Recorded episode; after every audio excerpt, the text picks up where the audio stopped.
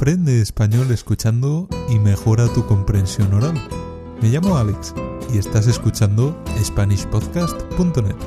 Nuestro podcast y nuestros vídeos te permiten aprender español escuchando temas interesantes y usando la transcripción. Episodio número 449. Los últimos reyes. Hoy mejora tu comprensión oral del español con la historia. Hola y bienvenido o bienvenida a otra lección para aprender español escuchando de SpanishPodcast.net.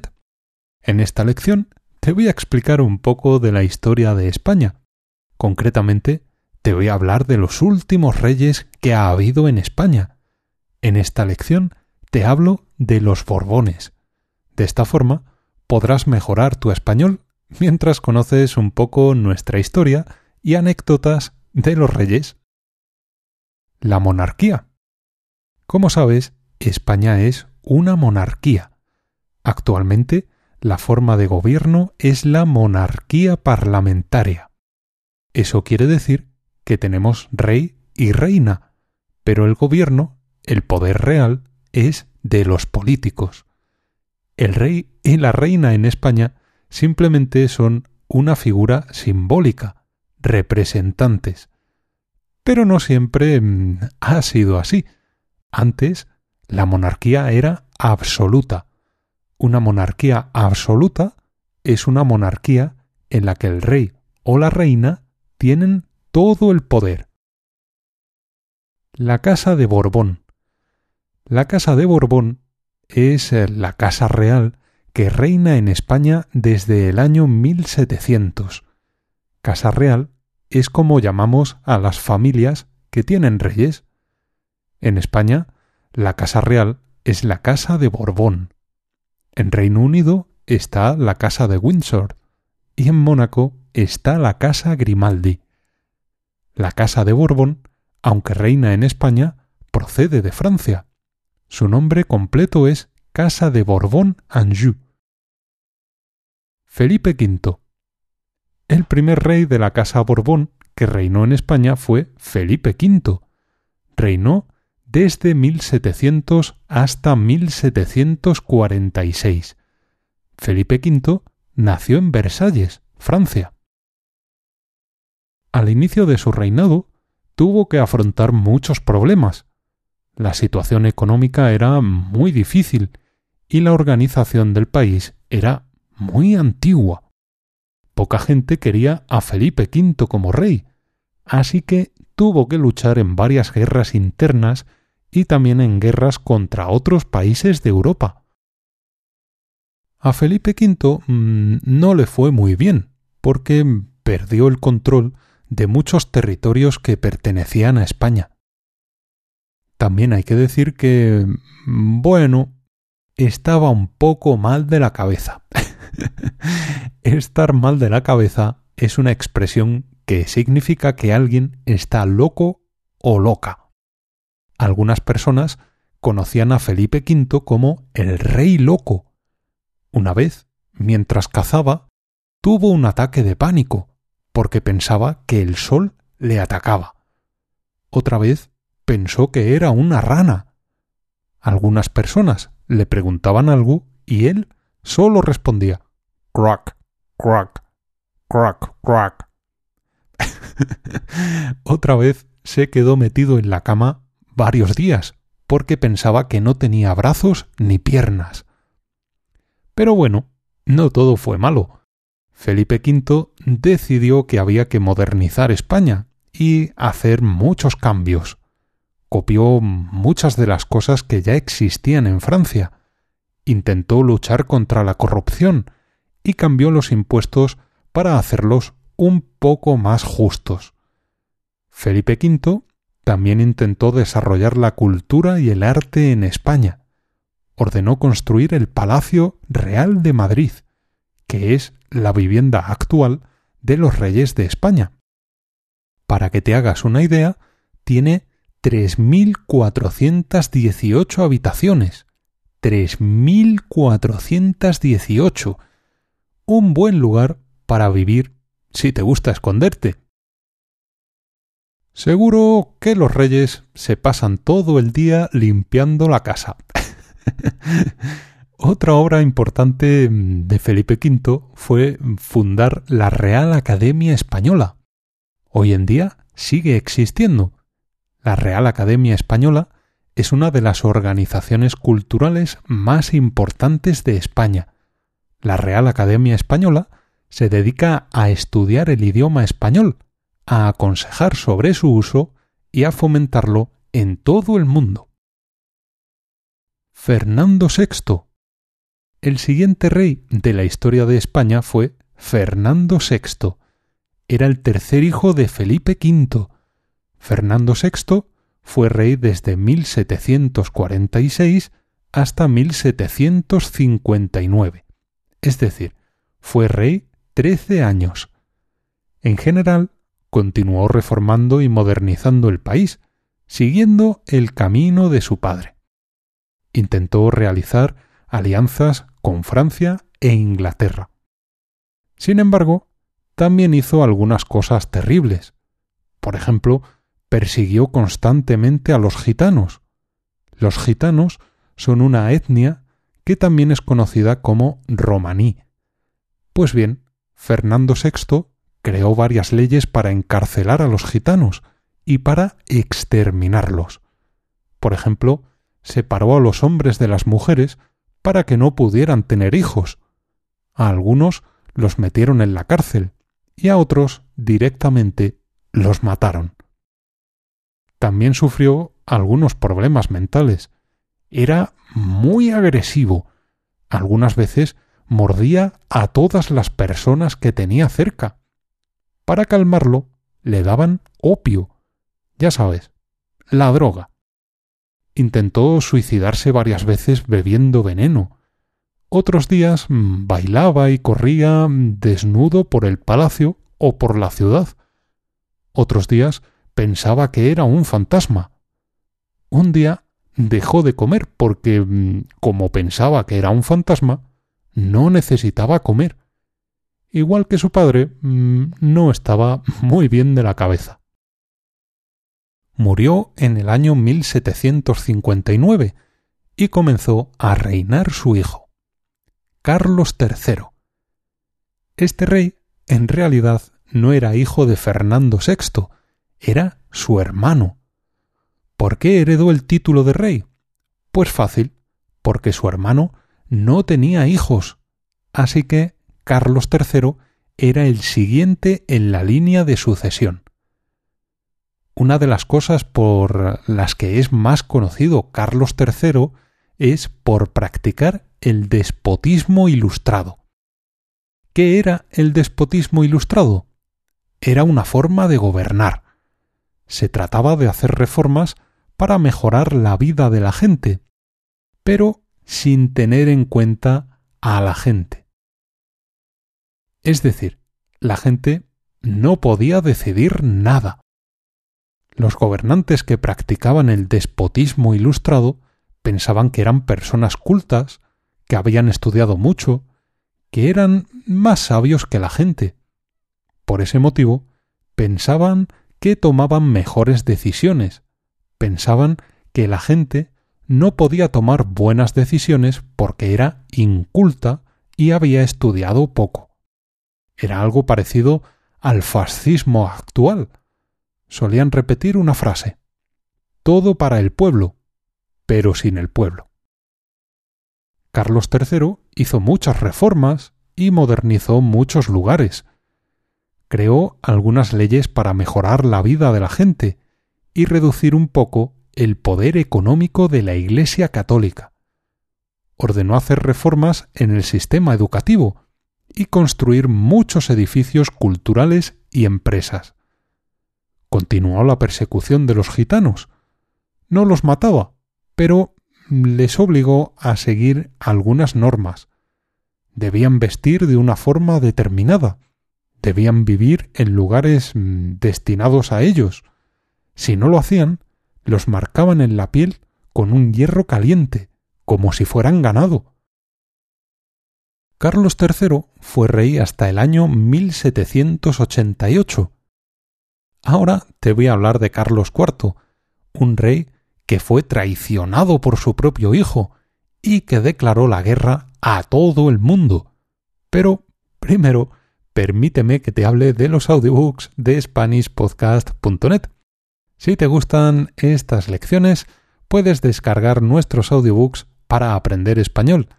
Estos audiobooks te ayudarán a continuar aprendiendo español en cualquier lugar y, además, nos ayudas a continuar creando lecciones como esta. Puedes descargar packs con las lecciones del podcast, el audiobook, el aprendizaje descomplicado y también un pack de diálogos para aprender español con conversaciones cotidianas. Tienen las lecciones en formato MP3 para que aprendas escuchando y las transcripciones en formato PDF y libro electrónico. Echa un vistazo cuando acabe la lección. De momento, vamos a hablar del hijo de Carlos III. Carlos IV. El rey Carlos IV era hijo de Carlos III. Comenzó a reinar en el año 1788, después de la muerte de su padre. Hubo varias cosas que influyeron en el reinado de Carlos IV. Lo más importante fue la Revolución Francesa. Podemos decir que a los reyes en Francia, mm, pues no les fue muy bien. Es una forma suave de decirlo. La verdad es que a los reyes en Francia les fue muy, muy mal. Esta fue la época en la que les cortaban la cabeza. Eso provocó que Carlos IV abandonara la política de reformas y modernización de su padre. Carlos IV tuvo un reinado mucho más conservador. Conservador significa que no quiere cambios, que impide el progreso. Carlos IV tenía miedo de que en España pasara lo mismo que pasó en Francia. Carlos IV declaró la guerra primero a Francia, después a Gran Bretaña y, por último, a Portugal. ¡Hala! ¡Venga! ¡Guerra contra todo el mundo! Creo que Carlos IV mm, tampoco estaba muy bien de la cabeza. Este tipo de política fue un desastre, porque España perdió mucho dinero en esas guerras y, además, no consiguió ninguna ventaja política o social. Ninguno de los ministros de Carlos IV sabía cómo solucionar aquellos problemas económicos, así que la gente en España estaba muy descontenta. El hijo de Carlos IV se llamaba Fernando. Se alió con el ejército francés para eliminar a su padre y conseguir ser rey. Esta conspiración no tuvo éxito, pero este escándalo fue un golpe enorme para el reinado de Carlos IV. El rey quedó muy debilitado. Un ministro llamado Godoy recomendó a Carlos IV huir a América, abandonar España. Sin embargo, Carlos IV no quiso hacerlo. Al año siguiente, su hijo Fernando provocó otra rebelión contra su propio padre. Esta rebelión tuvo éxito y Fernando VII empezó a reinar. Fernando VII. Este rey, Fernando VII, es probablemente el peor rey que ha tenido España y probablemente el peor que ha existido jamás en todo el mundo. Era cobarde, torpe, ignorante, traidor, mala persona y maltrataba animales, entre otras muchas cosas. Creo que eh, España no ha tenido ningún rey decente e inteligente, pero es que lo de Fernando VII es difícil de explicar. Como te digo, mm, probablemente es el peor rey que ha habido en la historia del mundo. Fernando VII se tuvo que ir de España huyendo de los franceses, pero, a pesar de ser tan mala persona, consiguió que la gente se manifestara en las calles pidiendo su vuelta. Así que Fernando VII fue rey de España dos veces. Una locura. no te voy a hablar más eh, aquí de Fernando VII porque hay una lección en el podcast sobre él y sobre todas las anécdotas de su vida. La verdad es que merece la pena escuchar su historia porque, sinceramente, ni al mejor guionista de Hollywood se le ocurriría crear un personaje como este. Seguro que te sorprende conocer algunas cosas de este rey.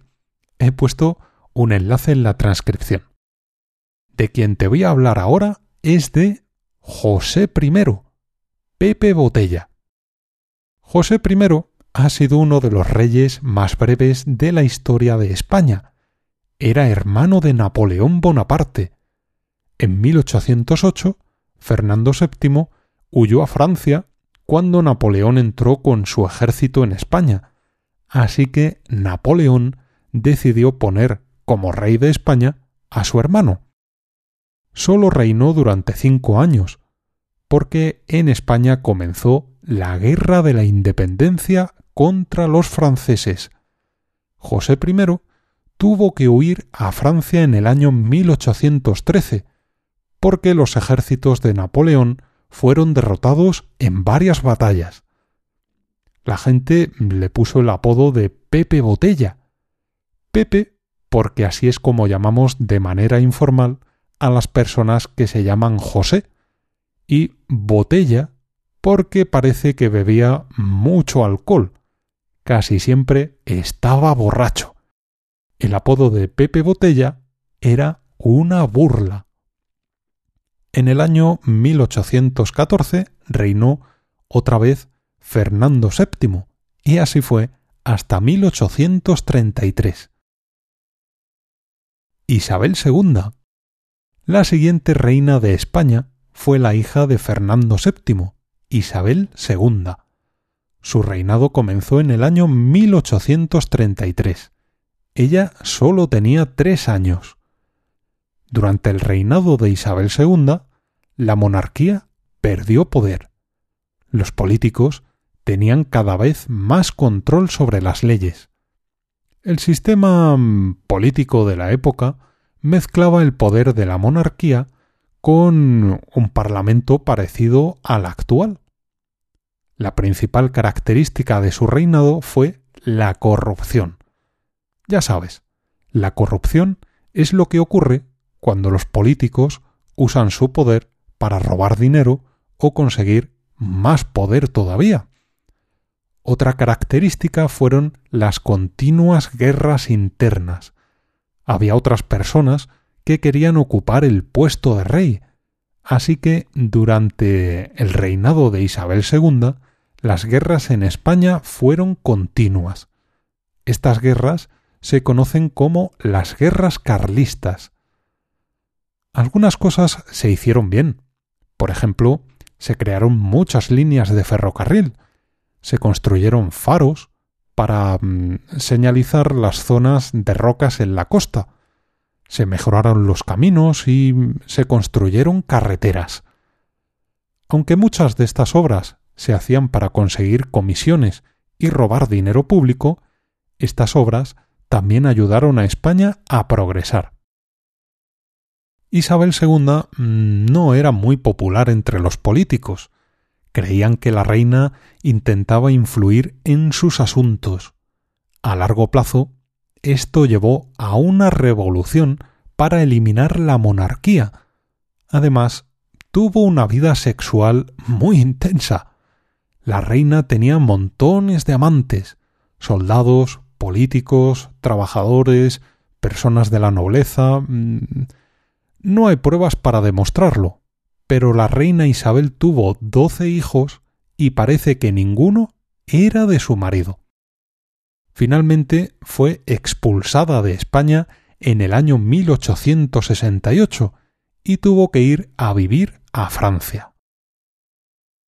Amadeo I. El rey Amadeo I es uno de los menos conocidos de la historia de España, principalmente porque sólo reinó dos años. Él no pertenecía a la casa Borbón.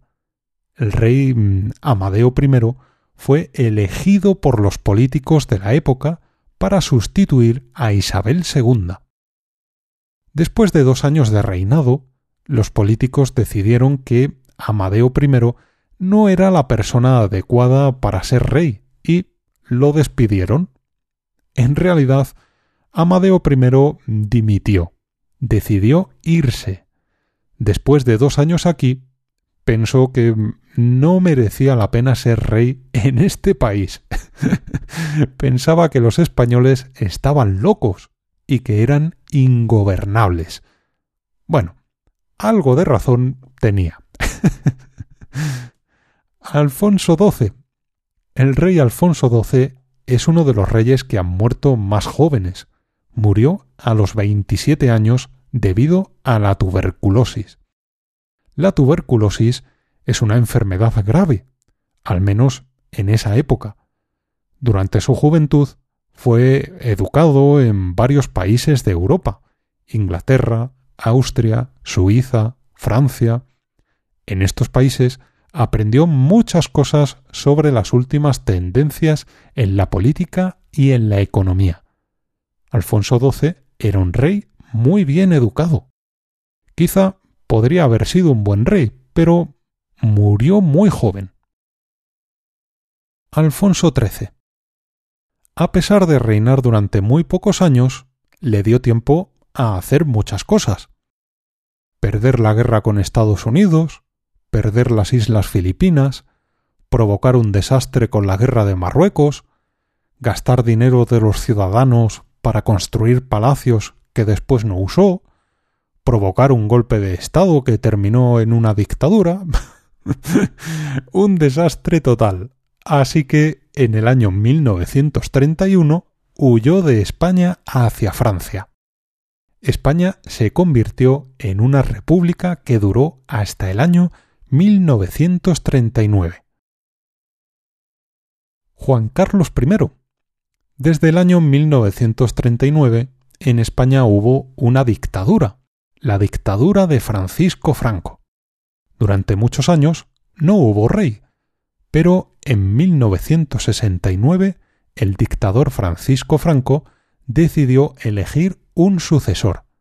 El dictador quería que, después de morir, el rey ocupara su puesto. Así que nombró a Juan Carlos I, que era el nieto de Alfonso XIII. En 1975, después de la muerte del dictador Francisco Franco, Juan Carlos I fue nombrado rey. En estos años hubo muchos cambios políticos y sociales, fue un periodo conocido como la transición.